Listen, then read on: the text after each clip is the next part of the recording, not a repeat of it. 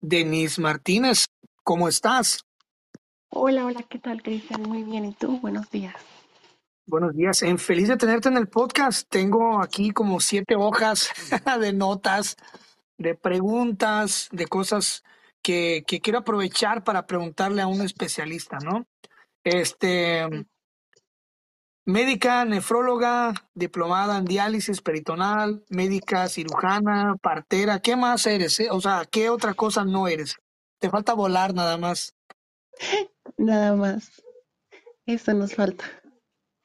Sí, sí, sí, sí. Bueno, mi primera pregunta sería, ¿por qué, por qué llegas al mundo de, la medicina y por qué específicamente eh, al área renal? ¿Qué fue lo que te, llamó la atención o cómo fue que, ya sea que empezaste primero como partera, eh, si me puedes contar un poquito de cómo fue que, que llevaste esta carrera médica, ¿no? A llegar a ser lo que eres.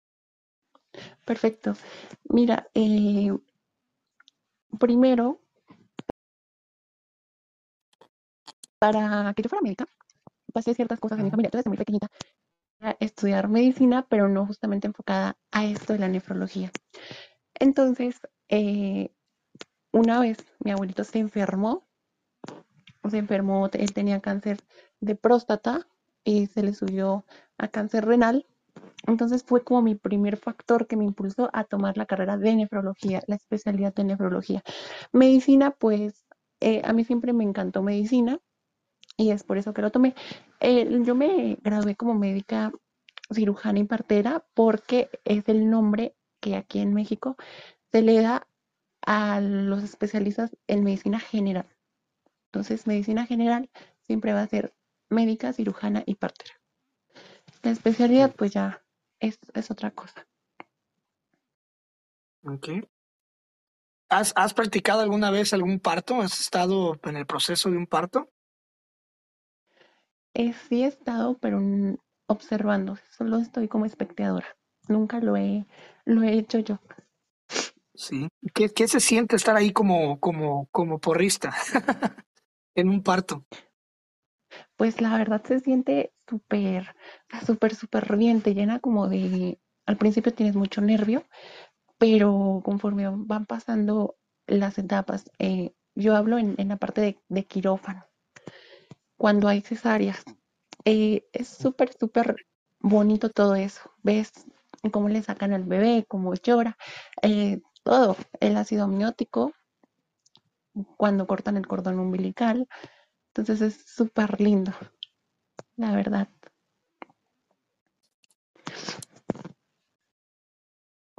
Dices que tu abuelo, dices que tu abuelo se enferma y eso es lo que te hace ya, lo que te llama la atención a meterte de, de, de, de- en, en lo que es lo, lo peritonal, Lo de nefrología, sí, lo de lo de nefrología, nefrología. porque tenía cáncer de próstata y se le subió a Okay. cáncer renal. Y fue tu deseo como de querer hacer algo, de poder contribuir para, para ayudar en esta área, lo que te llevó entonces a eso. Claro, este, por supuesto, ese fue mi, mi, mi factor. Yo no pude salvar a mi abuelito en ese entonces porque pues todavía no empezaba a estudiar, pero eh, pude salvar otras vidas o puedo salvar otras vidas. ¿Y cómo, cómo ha sido el proceso? O sea, ¿fue fácil la carrera? ¿Fue difícil? Eh, ¿cuáles fueron tus, tus altas? ¿En algún momento tocaste fondo al momento de decir, ya ves que ya no, ya no puedo seguir, ya no quiero seguir? Este, porque no todo es color de rosa, ¿no? O sea, es muy bonito sentarte y decir, ay, soy la doctora Denise Martínez, especializada y con maestría y bla, bla, bla, pero hay un proceso muy largo detrás de eso. O sea, hay- hubo un momento en el que, en el que sí pensaste ya dejarlo todo. Así es, sí, por supuesto hubo miles de ocasiones que yo ya no quería seguir, justamente al principio de la carrera ya no quería seguir. Eh, eh, son muchas trasnochadas, so- es mucho estrés, entonces realmente hubo, hubo tiempos en el que yo dije, sabes que ya no, ya no quiero saber nada de medicina, ya ni siquiera quiero estudiar, entonces hasta aquí me quedo. Pero eh, siempre el factor que me impulsó también fue mi mamá, que me dijo, no, es que tienes que echarle ganas, tienes que ser nefróloga para que el día de mañana, si alguno nos enfermamos, tú nos puedas curar. Entonces volví otra vez a, pues a, a la realidad. Agarrar el camino. Te pregunto esto porque en tu currículum vitae, tu currículum vitae, tienes que estudiaste en la UNAM y estudiar en la UNAM primeramente no es nada fácil, o sea, primeramente entrar ahí no es nada fácil, la Universidad Autónoma de México. Este es toda una aventura per se, ya estar ahí en esa institución. Este, ¿cómo, cómo te sentiste cuando supiste que, que, que lograste entrar a la UNAM? Este, ¿cuál fue tu proceso al estar allí? ¿Qué cosas te gustaron? ¿Qué otras cosas cambiarías? Porque hay todo un mito alrededor de esta universidad, ¿no? Tan histórica. Este, y hay un, como una, este, una especie de ideología de que, ah, estudiaste en la UNAM, uh, ta madre, olvídate, ¿no? Este, Sí. es lo que parece. Cuéntame un poquito de, de esos años de la UNAM. Bien, pues yo soy egresada de la sede del centro, ahora sí que se puede decir de la UNAM, de Ciudad Universitaria, CU. Y la verdad es que es primero, primeramente, al, dar los resultados, es súper estresante porque eso, oye, me quedé o no me quedé. Una vez que, que te quedas, pues sientes mucha felicidad porque la mayoría de los médicos somos egresados de la UNAM. Hay unos que, bueno, vienen del Poli, etcétera. Pero eh, creo que la UNAM ofrece muchísimas, muchísimas ofertas académicas en todas las licenciaturas y es súper, súper buena universidad. La verdad es que al menos la sede en la que yo estuve fue, creo que la mejor que, que tuve en mi vida académica. Entonces, la verdad es que estudiar en la UNAM es muy, muy, muy lindo y muy reconocido por algunos. ¿Cómo es el ambiente estudiantil? O sea, sí, sí se llevan, sí hay como una, una especie de estatus entre ustedes, eh, hay una especie de respeto. eh, ¿cómo es estar ahí? Claro, claro, este es un ambiente súper, es muy sociable. Eh, hablo en la carrera de médico, medicina. Eh, es muy sociable la carrera o la generación con la que me tocó. Nos, nos apoyábamos en todo. Eh, cuando nos tocaba hacer prácticas, nos íbamos al hospital. Yo hice prácticas en el IMSS. Eh, nos íbamos todos en bolita a hacer las prácticas en el hospital. Era súper, o sea, súper social. Y por supuesto, empático, era un ambiente empático, amistoso, de todo. ¿Y te quedaba muy lejos esa universidad? O sea, ¿había algún un trayecto largo que tuvieras que agarrar micro, o combi o taxi para llegar? Eh, no, eran mm, 30 minutos de mi casa a, a CU. Eran Wow. relativamente, estaba cerca. Algo que, algo que te haga recordar al CU, ya sea la comida, el ambiente, algún momento que te haga, que siempre te recuerde a estar en, en la universidad. El laboratorio, cuando yo iba al laboratorio de patología, eh, una vez estábamos haciendo una práctica de el corazón de un cerdo, estábamos viendo la fisiología del corazón justamente, y entonces lo corté mal y todos se empezaron a burlar. Entonces, siempre ese es mi recuerdo central, siempre me recuerda a CEU. Ay, ¿Qué te dijeron? Te hubieras, hubieras ido a carnicería mejor, diplomado en Sí, carnicería. justamente, justamente. Sí. Mira, hay una, hay una frase que tienes en tu, en tu sitio web que se llama Nefro FMX, que ahorita quiero que me cuentes eh, por qué creaste eso, cómo es que funciona, si es como una carta de presentación. Pero bueno, la frase dice, tus fuerzas naturales, las que están dentro de ti, serán las que curarán tus enfermedades. Eh, desglósame un poquito eso, cuáles son mis fuerzas naturales y cómo es que me ayudan a mí a curar mis enfermedades. Perfecto. Eh, esto de tus fuerzas naturales hace énfasis a, a tus sentimientos, a tus emociones, a lo que tienes dentro de ti. Eso hace referencia a tus fuerzas naturales. Esas son las que van a curar de ti. ¿Por qué? Bueno, porque supongamos que, no sé, una persona tiene enfermedad renal crónica y esa persona se deprime, eh, cae en depresión, no toma los medicamentos, no va al tratamiento, o sea, no hace absolutamente nada por ella, justamente por esto emocional. Entonces, nunca va a salir de esta enfermedad, o bien nunca va a poder superar un poquito la enfermedad renal crónica, porque la enfermedad renal crónica ya no es reversible. Entonces, tus emociones, tus sentimientos, tu manera de actuar va a ser lo que te va a ayudar a mejorar en esta enfermedad, sea o no sea crónica. Esta, esta frase la hace Hipócrates. Y siempre me ha gustado muchísimo esa frase, porque pues ahora sí que es 100% real. Tus emociones te van a sacar de tu enfermedad, de tu zona de confort, de que, ah, es que estoy enfermo, es que no, si tú estás enfermo, piensa que no lo estás, que eres un paciente sano. Entonces, pues sí, tus emociones tienen que ver mucho. Ok. Entonces, si yo soy una persona muy, muy nerviosa, ya ves que hay mucha gente muy nerviosa que luego, luego empiezan a imaginarse lo peor, o tengo un granito aquí, híjole, ya es cáncer, ¿no? y se tensan y... ¿Crees que la gente nerviosa y la gente que también es muy explosiva, muy tensa, ¿crees que eventualmente eso les afecte para provocar o despertar algo en ellos, alguna enfermedad o algo así? Yo pienso que, bueno, siempre he pensado así, que, que lo que tú piensas lo, lo puedes llegar a traer. Ah. Entonces, creo que sí, la, la sugestión es como, como un parámetro clave pa- para tus enfermedades. Entonces, pues nu- nunca es bueno sugestionarse. Ya. Porque no, no, no siempre, no siempre la gente suele tener buen control de eso, ¿no? De la autosugestión. Siempre solamente es es, para lo negativo. exactamente, justamente. Eh, también repasando tu currículum vitae, dice que, trabaja, te- que trabajaste en el ISTE, que es el Instituto de Seguridad y Servicios Sociales de los Trabajadores del Estado.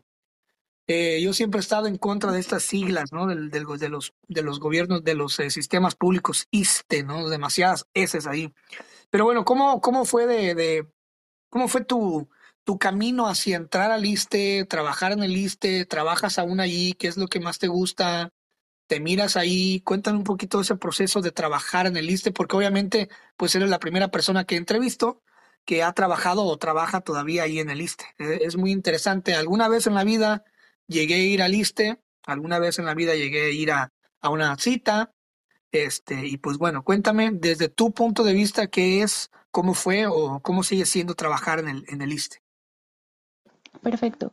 Mira, eh, creo que como todos los, los servicios públicos de México de salud, eh, pues no son 100%, como te digo, como 100% atentos a, a este tema. Bien, cuando yo salí de la universidad, eh, a nosotros nos ofrecieron bolsa de trabajo. En la bolsa de trabajo justamente venía el IMSS y el ISSSTE. La verdad es que toda la vida yo escuché muchas cosas negativas sobre el IMSS, Instituto Mexicano del Seguro Social, siempre puras cosas negativas. No te voy a negar que del ISSSTE igual, lo mismo, pero eh, creo que en la parte económica me convenía más en la parte del ISSSTE. Sí, y sigo trabajando en el ISSSTE. El, el hospital se llama Centro Médico Nacional 20 de noviembre, en la Ciudad de México.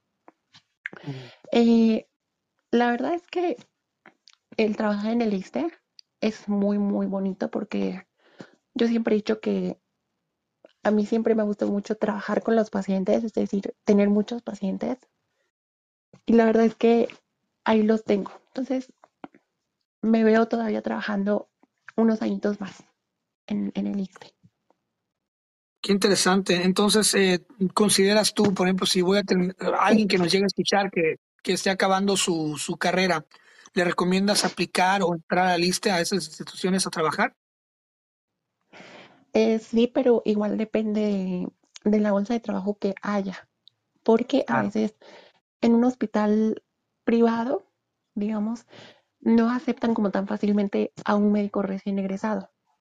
Hay que tener, eh, pues ahora sí que experiencia y todo eso. Entonces, hay en muy raras veces en hospitales privados aceptan médicos recién egresados. Entonces, siento que sí es como para los mexicanos, médicos mexicanos, primero ingresar a, a trabajar a un servicio público. Claro. Hacer tus horas, ¿no? De, de servicio para que puedas aplicar a, a algo más, más privado. Excelente, exactamente. No, y se entiende porque mira, es, es, una cosa es, nada, es que eres chofer y vas empezando, no, está bien, no hay bronca, ahí vas aprendiendo, pero cuando se trata de ser médico y de hacer trasplantes, porque también has hecho, me imagino que has hecho algún trasplante en tu vida, ¿no? O has estado presente en algún trasplante de riñón. Sí, yo he hecho un trasplante de riñón, sí. Wow, por favor, cuéntame de eso, qué interesantísimo, ¿eh? ¿Qué eh, se siente estar ahí trasplantando un riñón? ¿Cuál es el procedimiento? De lo que se pueda contar, ¿no?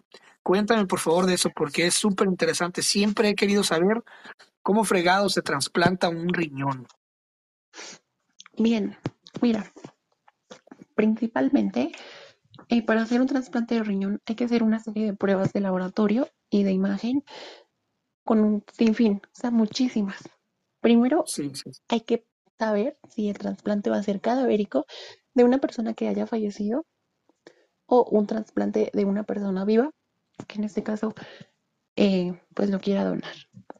Eh, bien, el trasplante tiene que estar en refrigeración completamente. No puedes sacarlo y dejarlo ahí media hora, 15 minutos, principalmente por el factor de inocuidad. Es decir, eh, en la higiene, que no se le vayan a pegar bacterias, virus, todo. Entonces hay que dejarlo 100% esterilizado en refrigeración y posteriormente a la hora de trasplantarlo lo llevamos este, al quirófano comenzamos a, a hacer este proceso. La verdad es que es un proceso muy difícil, Cristian, no te voy a negar. Claro. Yo he tenido, he tenido, mm, pues, como te digo, o sea, incluso he llorado por hacer trasplantes porque con una simple falla que hagas, se termina todo. Todo. Entonces hay que ser muy precisos en este aspecto de trasplantar. Todas las cirugías tienen cierto riesgo, pero un trasplante es una cosa mayor. Es una cosa súper, súper intensa. Entonces hay que ser muy, muy especiales en las cosas que hacemos. Y de hecho, Sí, porque la riegas, la riegas, si no es de que, ah, ve al refrigerador a agarrar otro, ¿no? Sí, Ex- Exactamente. De hecho, los trasplantes los traen de, de otro, depende de dónde, de dónde estén, de un laboratorio, de, a lo mejor son pacientes foráneos, los traen en un helicóptero con una hielera. wow. Yeah, así es. Entonces, la verdad es que un trasplante no es nada fácil. Como parece, ¿Cuánto no es nada dura, fácil. cuánto dura en sí lo que es ya es estar en quirófano? Eh, ¿cuántas personas están permitidas estar ahí? Este, ¿cómo es el ambiente al momento de ya trasplantar un riñón a tu alrededor? Perfecto. Las personas que tienen que estar presentes es el cirujano, nefrólogo, eh, el, los enfermeros, que son los que te van a ayudar a, pasarte los materiales, el anestesiólogo y si es requerible alguna otra especialidad, endocri- endocrinología, oftalmo, perdón, eh, cardiología, que tienen que estar presentes si es que el paciente no se tiene alguna enfermedad crónica, llámese asma, diabetes, hay que tener presentes a esas especialidades. Eh, alrededor son como nueve personas que estamos ahí en quirófano, pero eh, ellos o nosotros nos tenemos que poner en una área alejada de donde esté el paciente en intervención. Ahí con el paciente solo puede estar nefrólogo, cirujano y uno o dos ayudantes de enfermería. Y, y los demás estar Y ahí por si el caso se necesita de la, de la, de que tú entres en la escena, ¿no? exactamente, de hecho hay una, hay una como una pantalla que graba toda la intervención. Entonces, ellos están viendo a través de la pantalla cómo hacemos la intervención. ¿Cuánto dura la intervención? ¿Cuántas de cuántas horas estamos hablando? Ahora sí que es muy, ¿cómo te digo? Es depende el, el caso que, que estemos haciendo. Por ejemplo, eh, ¿sí me escuchas? Sí, claro, muy clarito. Bueno, por ejemplo, eh, en, en, En pacientes normales, digamos que no tengan alguna otra alteración patológica, dura de 3 a 6 horas esta intervención. Tres a seis horas. ¿Y, están en ese proceso eh, entre sentados, parados o cómo, cómo es es- existir en esas, dentro de esas tres a seis horas? ¿Cuál es la rutina? O,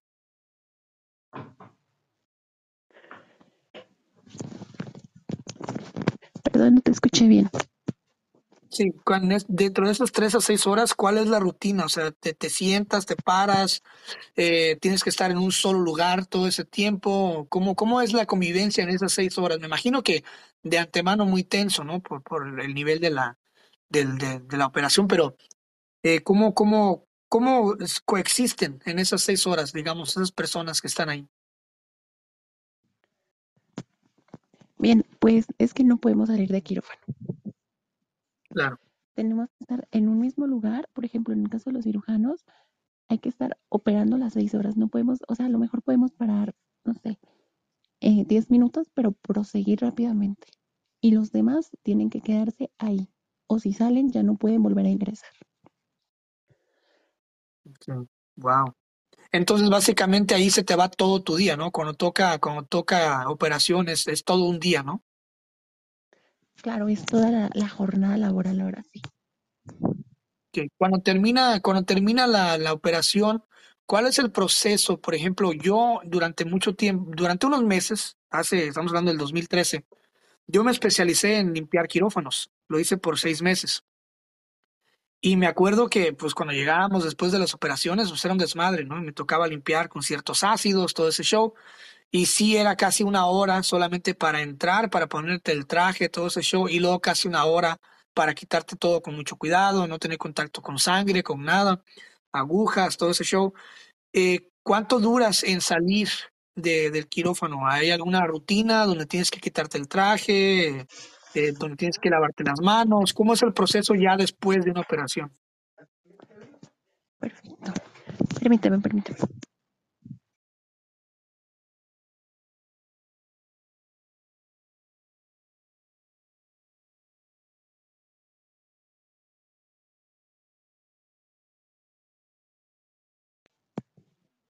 Listo, Cris, una disculpa. Sí, no, regresamos después de una Bien, pausa. Ajá. Te preguntaba cuál es el proceso después de, de que sales ya de la, de la operación. ¿Cuánto duras? bien, recordar que eh, en laboratorio, eh, perdón, en quirófano hay muchísimos RPBI. RPBI, residuos peligrosos biológicos infecciosos. El Correcto. torrente o la sangre eh, es el la principal fuente de infecciones. Infecciones como SIDA, VIH, cualquier enfermedad la podemos agarrar de, de la sangre o de las agujas incluso, si nos llegamos a pinchar. Entonces, eh, ese lapso en el que tú te, te haces la higiene, porque de hecho en, el quirófano debe de haber siempre un lugar en donde puedas bañar. Entonces, yo me tardo como una hora y media en, en hacer todo ese proceso. Quito batas, eh, me baño, coloco ropa limpia, bata limpia, esterilizado todo y ya. Posteriormente para que el personal de limpieza de quirófano suba y empiece a realizar su labor. Y después de eso tienes que llenar papeleo, tienes que, este, no sé, de, todavía pasar por oficina o ya terminas y te vas para tu casa. No, hay que hacer todavía una serie de papeleos. Eh, aparte, hablar con los, con los familiares de, de la persona trasplantada, porque no creas que si yo te trasplanto, no sé, el día de mañana, para pasado mañana ya estés bien, o para dentro de cuatro años estés bien. Un trasplante Claro. no es fácil, entonces eh, el que tú seas un paciente trasplantado no te va a quitar de seguir tomando medicamento, Claro. no Entonces, esa parte, ese órgano es, no es tan sencillo que tu cuerpo lo reciba rápido, o sea, no es como una cicatrización. Eh, no, es que fíjate que los pacientes, los principales trasplantados son los pacientes que tienen glomerulopatías, que tienen Mm, eh, enfermedad poliquística, quistosis, eh, y los pacientes con enfermedad renal crónica e insuficiencia renal crónica. Esos son los principales trasplantados.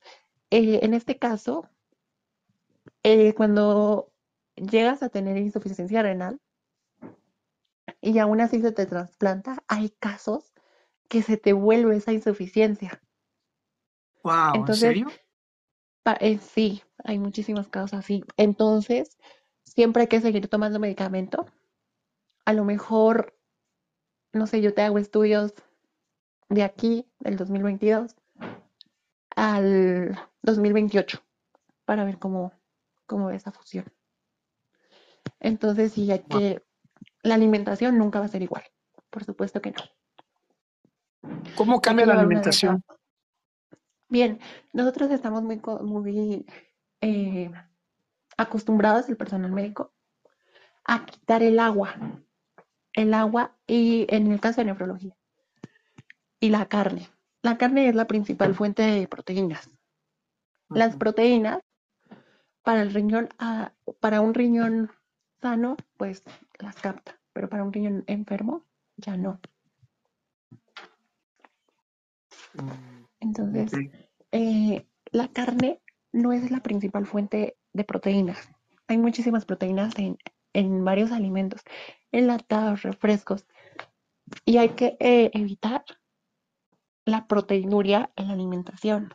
Hay que evitar el sodio, hay que evitar el fósforo, eh, hay que evitar el cloro.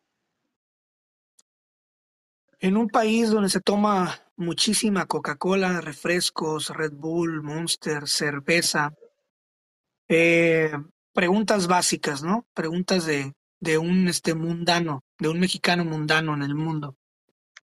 Eh, ¿Qué tanto te afecta el tomar cerveza al riñón?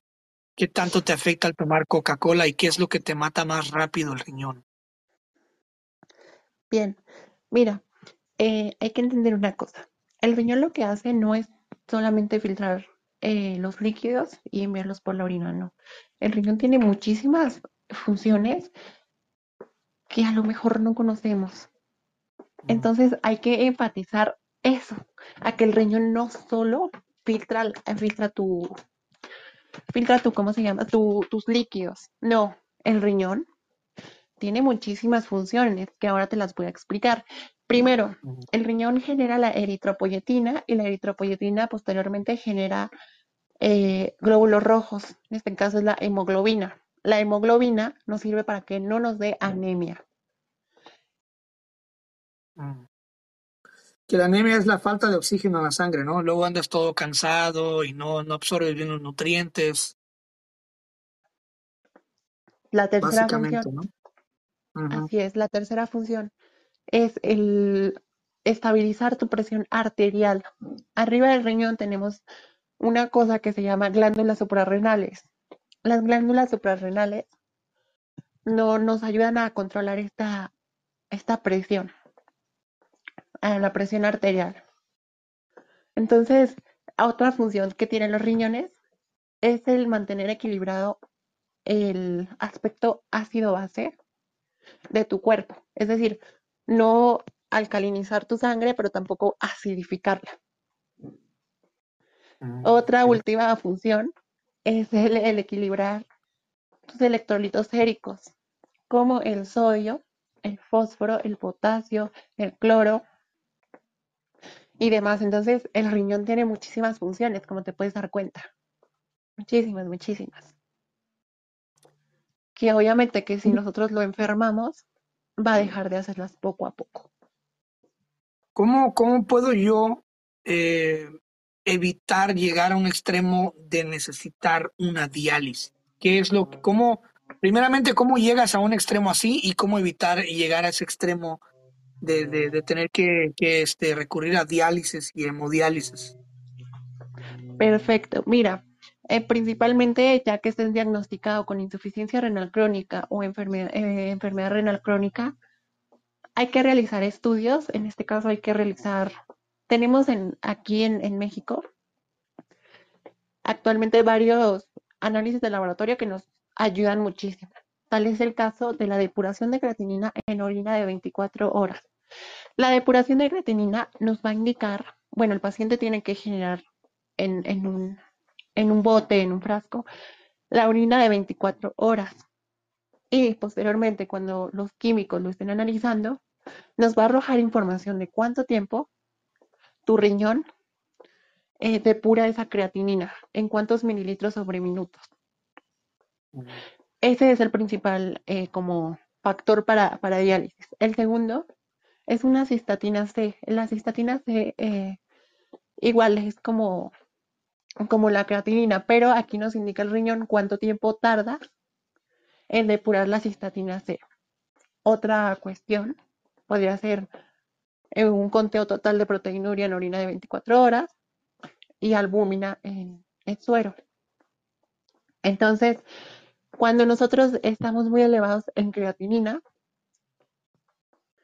pues nos la, mejor forma de bajar esta creatinina y estos electrolitos como lo son el cloro, el, el potasio y todo eso, y más aparte, nos estamos hinchando mucho, reteniendo líquidos, entonces lo que vamos a hacer es comenzar la diálisis. Pero, eh, te repito, no, no es como siempre una opción la diálisis. Cuando en pacientes ya están muy avanzados, es importantísima la diálisis o la hemodiálisis. ¿Cuál es la diferencia entre diálisis y hemodiálisis desde, desde tu perspectiva de experta? Perfecto. La hemodiálisis eh, tienes que ir justamente a un hospital, siempre va a ser en un hospital de hemodiálisis, con una máquina hemodializadora. Lo que va a pasar aquí es que te va a purificar la sangre. Esto va a quitar todo, todo, todo lo de tu sangre, todas las toxinas y purinas, las va a eliminar y te va a volver a regresar esa misma sangre, pero ya purificada. Entonces la hemodiálisis eh, es por Puede ser por la vena aorta del corazón. Eh, un cirujano tiene que colocar un catéter para hemodiálisis. Puede ser, como te digo, en, la arteria del corazón. O una fístula. La fístula va en la mano. Esa es la hemodiálisis. La diálisis peritoneal. La diálisis peritoneal, bueno. Eh, un cirujano de igual manera te coloca un catéter pero en, el peritoneo, en el estómago. Lo que hace va a eliminar todo el exceso de líquidos. El exceso de líquidos y adicionarles eh, a purificar. A purificar de igual manera. Entonces, yo pienso, a mi perspectiva, que antes de la hemodiálisis está la diálisis. Sí. Entonces, Pero pues, que yo he visto, yo he visto en persona a personas haciendo diálisis, diálisis, diálisis y estar ahí sentado y con el puño de tubos. Ah, a mí sí me pone, me pone la piel chinita, ¿no? Este, eh, hay, ha, habido un, caso en el que en el que una diálisis salga mal y haya una pues un brote ahí de sangre en el piso y o algo así que se caiga una manguera o algo así feo feote que te haya pasado o que hayas visto? Bueno, la diálisis se realiza en casa. La diálisis peritoneal es en casa. Esa, dependiendo de tu, tu, servicio público de salud, el servicio te va a dar, ahora sí que, que los materiales necesarios para la, diálisis se realiza en casa. Lo único que se hace en el hospital es colocarte el catéter peritoneal. Eh, entonces, ellos se encargan de, en su casita, comenzar el proceso. Se les enseña cómo hacerlo y todo eso. Entonces, en, diálisis no sabría decirte, pero en hemodiálisis sí.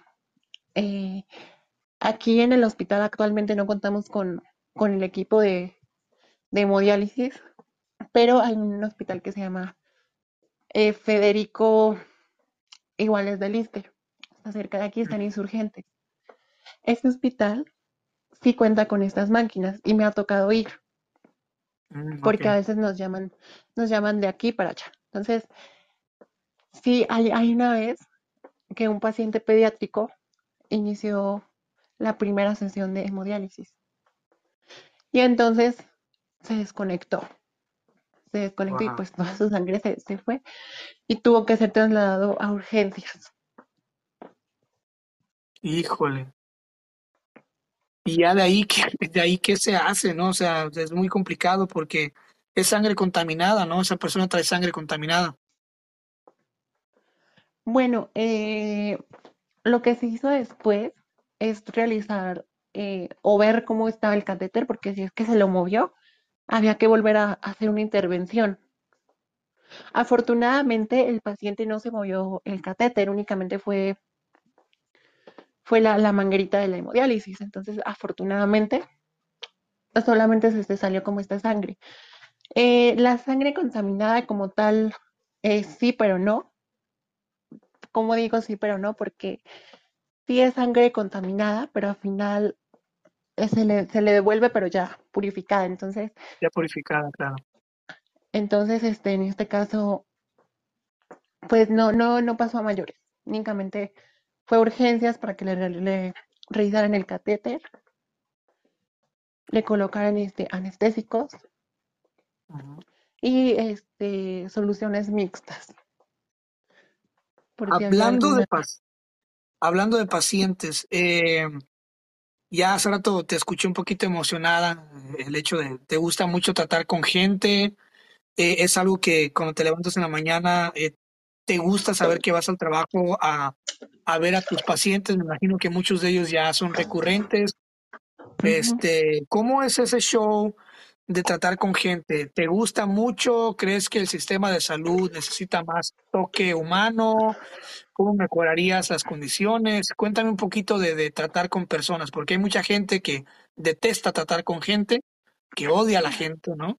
Este, y otras personas que les gusta el servicio a la gente, o sea, que estar con, con gente y convivir con personas y ver sus historias. Pero cuéntame tú, ¿cómo miras todo ese show de, de tratar con gente?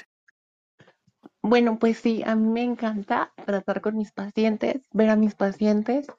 Eh, de hecho, eh, pues en el, en el servicio de salud hay muchísimos médicos súper groseros, súper, súper No, ¿en groseros serio? porque, No me digas.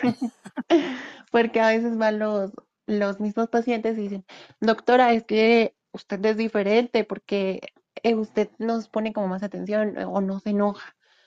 Entonces la realidad es que sí me enojo, pero trato de, de contenerlo. Y ya Pero ¿por qué te enojas? ¿Por qué te enojas? ¿Qué es lo que te hace enojar? A ver. me hace enojar que los pacientes no sigan las indicaciones y contraindicaciones médicas, que se les dice que no tomen refresco y al final toman refresco y lo peor es que mienten. No, doctor, es que no tome refresco. Es que aquí está que tomaste refresco, los análisis de laboratorio no mienten. Aquí está que tú tomaste refresco, que no comiste esto, que comiste proteínas. Entonces, eso me enoja. Me molesta mucho que los pacientes no sigan las, las indicaciones. Bueno, porque al final es para mejoría de ellos, para evitar la, la diálisis o la hemodiálisis. Claro, y es, es tu función que no se mueran, ¿no? O sea, obviamente es tu función, es tu trabajo. Entonces es como, es como enseñarle, enseñarle al caballo dónde está el agua, pero tampoco lo puedes obligar a beber, ¿no? exacto. ¿Qué es la, te gusta, por ejemplo, te cuentan historias, te cuentan chismes? ¿Qué es lo que te gusta de platicar con ellos? ¿O cuáles son tus preguntas básicas para entablar una conversación, digamos, con un paciente nuevo, para romper la, la, la tensión? Con un paciente nuevo. Bueno, eh, normalmente los pacientes nuevos yo trato a, a personas mayores de 18. Eh, los menores de 18 van a nefropediatría, pero eh, yo trato con esas personas.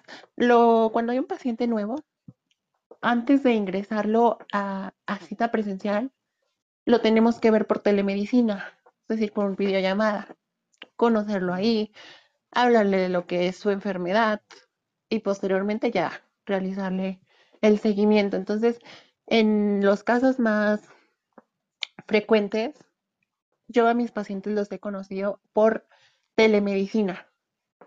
Telemedicina, bueno, su clínica de adscripción, en este caso su clínica de, de mm, su clínica de medicina familiar, que en México todo lo conocemos, es la que nos va a hacer ese enlace con el paciente. Las personas que entran por medio de urgencias, a esas sí es, es diferente.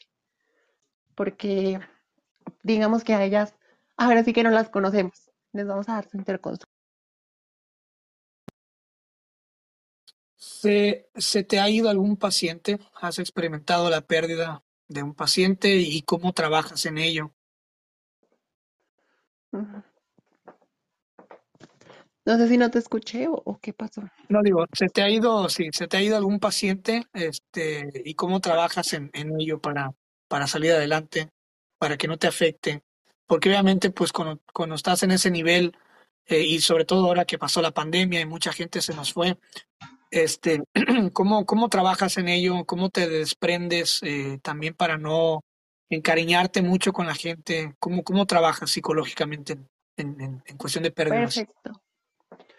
Cuando a mí un paciente eh, se me va, es porque completamente se me fue de las manos poder salvarlo de, de algún tratamiento o, o ya venía muy grave o, o cosas así. Entonces, cuando un paciente se va, tristemente yo como, como médica, como médica tratante, la verdad es que me pongo súper mal porque digo, oye, soy médica y no estoy siendo eficiente en mi trabajo. Entonces, más sin embargo, teniendo yo en cuenta que a, veces se puede y a veces no se puede. Entonces, siempre, siempre que fallece un paciente, lo principal que se me viene es llorar, llorar, llorar, que no soy eficiente. Entonces, eh, para eso, ¿cómo, cómo yo hago para, para desprenderme de esas ideas? Bueno, principalmente eh, eh, a veces es como motivación porque digo, bueno, no lo puedes salvar a él, pero ahora salvo más y más y más.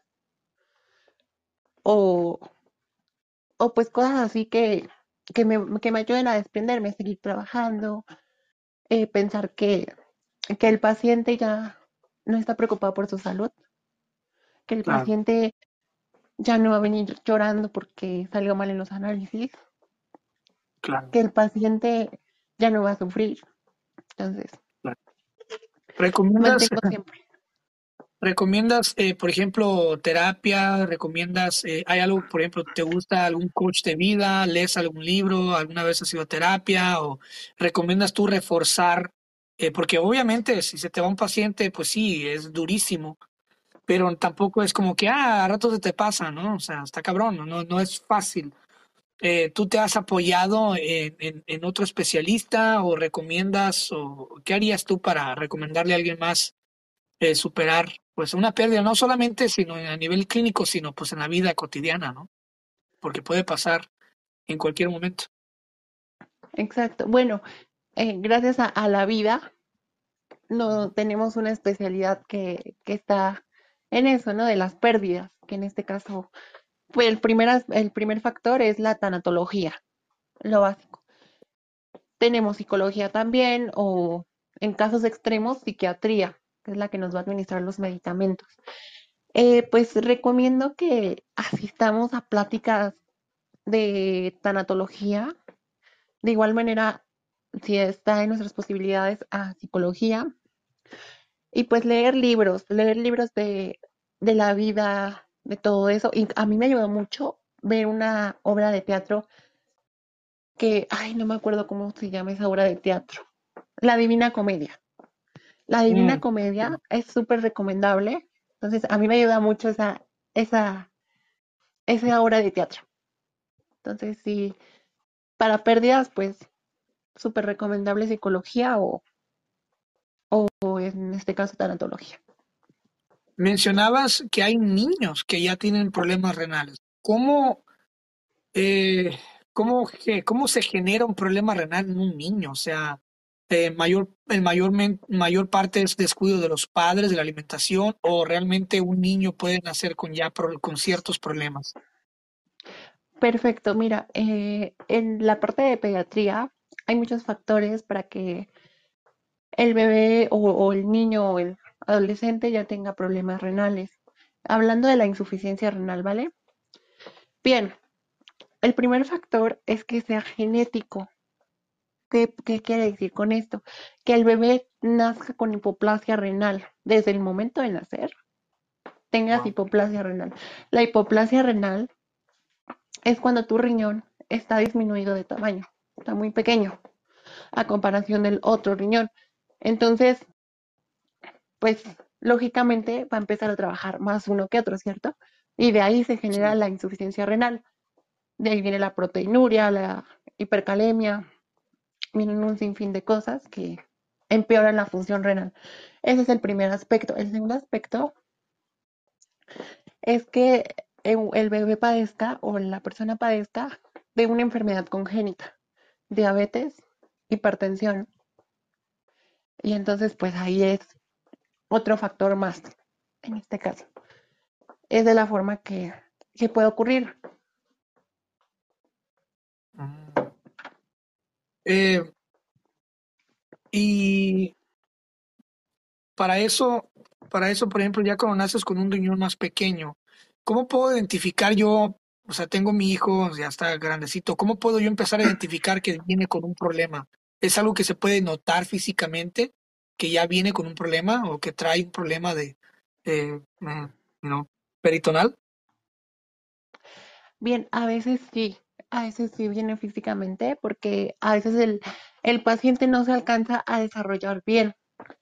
Eh, está muy descolorido, tiene desnutrición, pero a veces no. A veces, desgraciadamente, clínicamente, como le llamamos nosotros, no, no se ve que padezca esta insuficiencia renal. Entonces, hay que realizar análisis a todos, a todas las personas, sean sanas o no sean sanas. Yo siempre he empatizado con ustedes o, con todas las personas que conozco. Realícense análisis, aunque sea una vez al año. La insuficiencia renal crónica es una enfermedad silenciosa. No genera síntomas. Hasta genera síntomas hasta que estamos en la etapa terminal. Entonces, siempre, siempre empatizo la importancia de realizarse, aunque sea un chequeo anual. ¿El riñón se reconstruye así como el hígado o no? El riñón se reconstruye, es decir, que... que por ejemplo, si, sufre, algo del daño, eh, puede curarse, puede, se puede curar a sí mismo como el hígado que se restaura o no. Bien, eh, depende de la patología, porque si nosotros tenemos litiasis renal, que en este caso son los cálculos renales, pues se eliminan los, los cálculos por medicamento y si no es posible por medicamento, por cirugía. Entonces, así sí, pero cuando sufrimos una enfermedad crónica renal, no, ya no se puede volver atrás. Este pongo el ejemplo. Inflas un globo y al inflar un globo se rompe, vuélvelo a hacer, vuélvelo a, a inflar como estaba. Mm, buen ejemplo, buena esa, ¿eh? Es imposible, entonces pues no, no se puede volver a, atrás de una enfermedad renal. Ya no hay, ya no hay factor, remedio, eh, atención médica homeopática, alternativa, nada, nada, nada, nada. Te voy a hacer una pregunta que no quiero hacerla porque amo el café, pero tengo que hacerla. ¿Qué tanto afecta el café a los riñones? Eh, ¿qué tanto afecta el café a los riñones?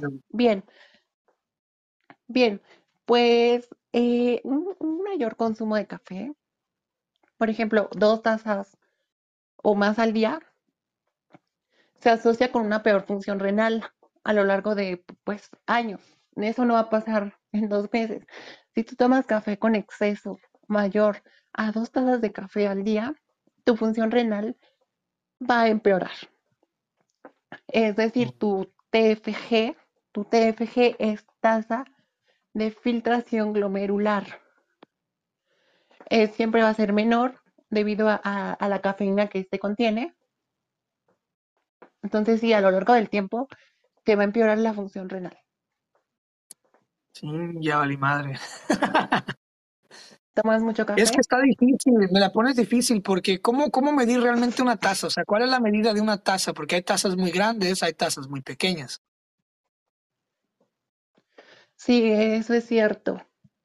Pero, bueno, normalmente eh, son 250 mililitros, no excediendo los 500 mililitros. decir medio litro.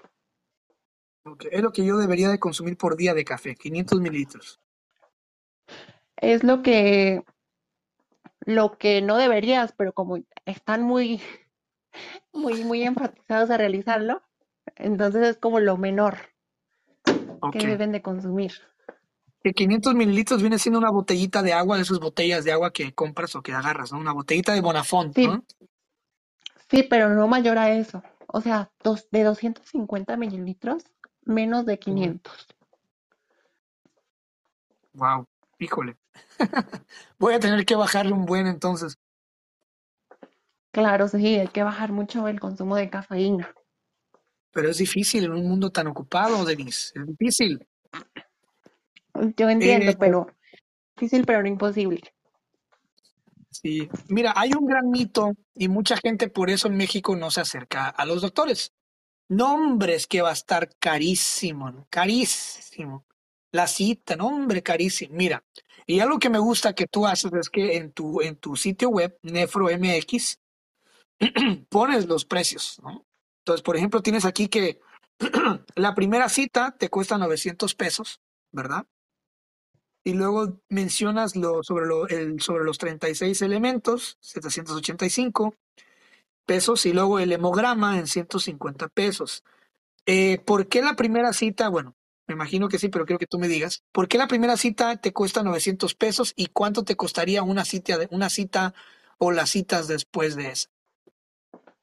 Bien, eh, la primera cita, bueno, es porque no sabemos las complicaciones que traiga la persona, la, la patología que también contenga. Entonces, por eso es el costo como, como base de primera vez. La, la siguiente cita es depende. Eso ahora sí que va a depender. No va a subir, de, de 900 no va a subir, pero eh, sí va a ser dependiendo. A lo mejor hay que realizarle análisis, todo eso, pero en pacientes así que, que van recurrentemente al servicio hospitalario privado, el costo es como de 700 pesos. Mm. Eh, ¿Qué es los 36 elementos? ¿Qué tipo de estudio es ese? Me llamó la atención, 36 elementos. Bien, eh, la química sanguínea de 36 elementos, eh, ahora sí que mide las concentraciones de los elementos que nosotros tenemos en la sangre. Es, creo que es como el segundo más completo, porque creo que hay uno de 45. Ujú, Bueno, mide infinidades de elementos. ok. ¿Y qué es el hemograma? ¿Qué es un hemograma? densidad, lipoproteínas de alta densidad, lipoproteínas, eh, bilirrubina, eh, aspartato aminotransferasa, todo. O sea, este te mide desde el perfil inmunológico hasta el perfil renal, hepato- eh, hepatológico, cardiovascular. Entonces, eh, es como el, el clave para ver qué, qué tanto están funcionando tus, tus sistemas. O sea que te desglosa todos los minerales, materiales, ¿no? Te desglosa todo, ¿no? Así es, porque te da, ahora sí que te da resultados de, de el sistema cardiovascular, te dice cómo estás. En el hígado te dice cómo estás, las enzimas. Claro, En el riñón te dice cómo estás. Entonces, claro. desde ahí, entonces los médicos siempre mandamos a realizar una química sanguínea completa para que sepamos qué más tienes, aparte de, no sé, del riñón, para que te podamos dar un tratamiento. Obviamente, Perfecto. si tú tienes insuficiencia renal, pero al igual tienes insuficiencia hepática, no te voy a poder tratar yo de la insuficiencia hepática. Tienes que ir con un hepatólogo. Claro. ¿Y qué es un hemograma? ¿Qué es en sí un hemograma? Hemograma. Bien, el hemograma, el nombre más común en México es la biometría hemática. La biometría hemática mide las concentraciones de los glóbulos rojos y glóbulos blancos presentes en nuestro organismo. Blastocitos, mielocitos, leucocitos, hemoglobina, hematócrito y muchos más. Entonces, este nos ayuda a diagnosticar la anemia, la anemia y otros padecimientos. Sí. Eh, bueno, ya casi para cerrar, eh, ¿cómo, ¿cómo responde tu familia a tener una, una, una doctora así como tú? Este, ¿Has logrado impactar tu familia, tus padres, hermanas, hermanos, tus tíos? ¿Has logrado este, le- alzar la conciencia en, en cuidarse de los riñones o les vale queso? No, claro que yo empatizo mucho esto. Saben que el día de hoy nos vamos a ir todos al laboratorio a realizarnos análisis Para ver cómo está nuestro funcionamiento. Sí, todos, todos los que vivimos en, en la casa, vámonos. Además que eh, al principio mi familia, hola, platico, mi familia eh, pensaba que el tener un médico nefrólogo iba a ser para curarlos. Y la verdad es que por ética profesional, un médico no puede curar a sus mismos familiares porque Claro, se ven intervenidos los, los sentimientos. Claro. Pero sí Pero puedes ahora no. Claro, sí, aconsejarlos sí, pero tratarlos no. Llevar un tratamiento con ellos no. Muy bien.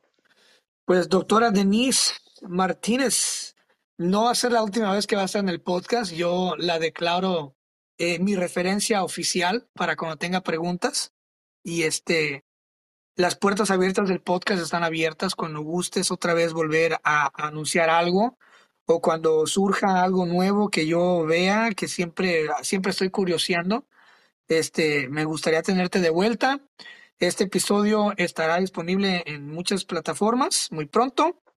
Y pues nada, muchas gracias por, por, pues, por tu tiempo. O sea, ese es un domingo en la mañana que usualmente pues deberíamos estar descansando, ¿no? Pero gracias por darnos esta información de valor, gracias por contestar mis preguntas pues de novato. Y este, ¿cómo puedo seguirte? Ya sea, ¿tienes alguna red social? Eh, veo que tienes tu blog, que es el F, eh, Nefro MX, es tu página web, pero eh, ¿puedo seguirte en otro lugar o solamente tienes tu blog ahí? Eh, actualmente, en donde subo contenido de esta parte, tengo redes sociales personales, pero actualmente tengo también este, una página de Facebook en donde si quieres te la paso ahora terminando, te la Sí, por para favor, para cuando salga el episodio poner este link para que la gente te conozca. Y, y por lo menos, si no estás en la Ciudad de México, que es donde está aquí la doctora Denise, eh, por lo menos te acerques a ver qué show, o sea, te, te acerques a, ah, cabrón, o sea, debo de checar mis riñones, ¿no? También. Así es, Ok. Pues exactamente. muchas gracias, te mando un abrazo fraternal desde San Francisco, California, para la CDMX para el Distrito Federal, como se le llamaba antes. Ah, Sí, Te mando un fuerte abrazo y cuando vaya a la CDMX me gustaría contactarte para que grabemos en persona, para que me enseñes lo que es el hospital, el- el- la clínica y este sentarnos a cotorrear a gusto. ¿Qué te parece la, la propuesta? perfecto, perfecto. Súper invitado acá al Centro Médico Nacional. Estoy próximo a ir, así que nos vamos a ver muy pronto. Eh, pues te mando un fuerte abrazo, muchas gracias a quienes nos escucharon y gracias de doctora Denise por, por, por tu tiempo, por todo. Gracias a ti, Cristian, por haberme invitado y darme el espacio para poder eh, responder algunas preguntas. Y, y bueno, por último, enfatizarles a todos que es súper importantísimo realizarse análisis para checar la función de todos nuestros sistemas, inmunológico, cardiovascular, renal, hepático, todo. Hay que realizarse análisis para, para ver esto. Una vez al año por lo menos, ¿no? Una vez al año por lo menos, sí. Y si eres paciente renal, pues cuídate en estas fechas que es muy común comer carnita, cuídate en estas fechas de las proteínas. Los guaraches, los pambazos, fijo, es difícil, me la pones difícil, Denise. Pero bueno, muchas gracias, nos vemos. Si te gustó esta plática del podcast, seguramente te gustará mi otro proyecto que se llama Pláticas Proféticas. Es un podcast que hago en colaboración de un gran amigo que se llama Francisco Andaluz, es un ex militar y en este podcast tratamos temas de todo tipo sin miedo a la censura. con la única finalidad de que la pases bien, de que te diviertas, te rías, aprendas y también reflexiones con nosotros. Te invito a que nos escuches y nos busques como Pláticas Proféticas en todas las plataformas. Ahí nos vemos, te mando un abrazo, cuídate.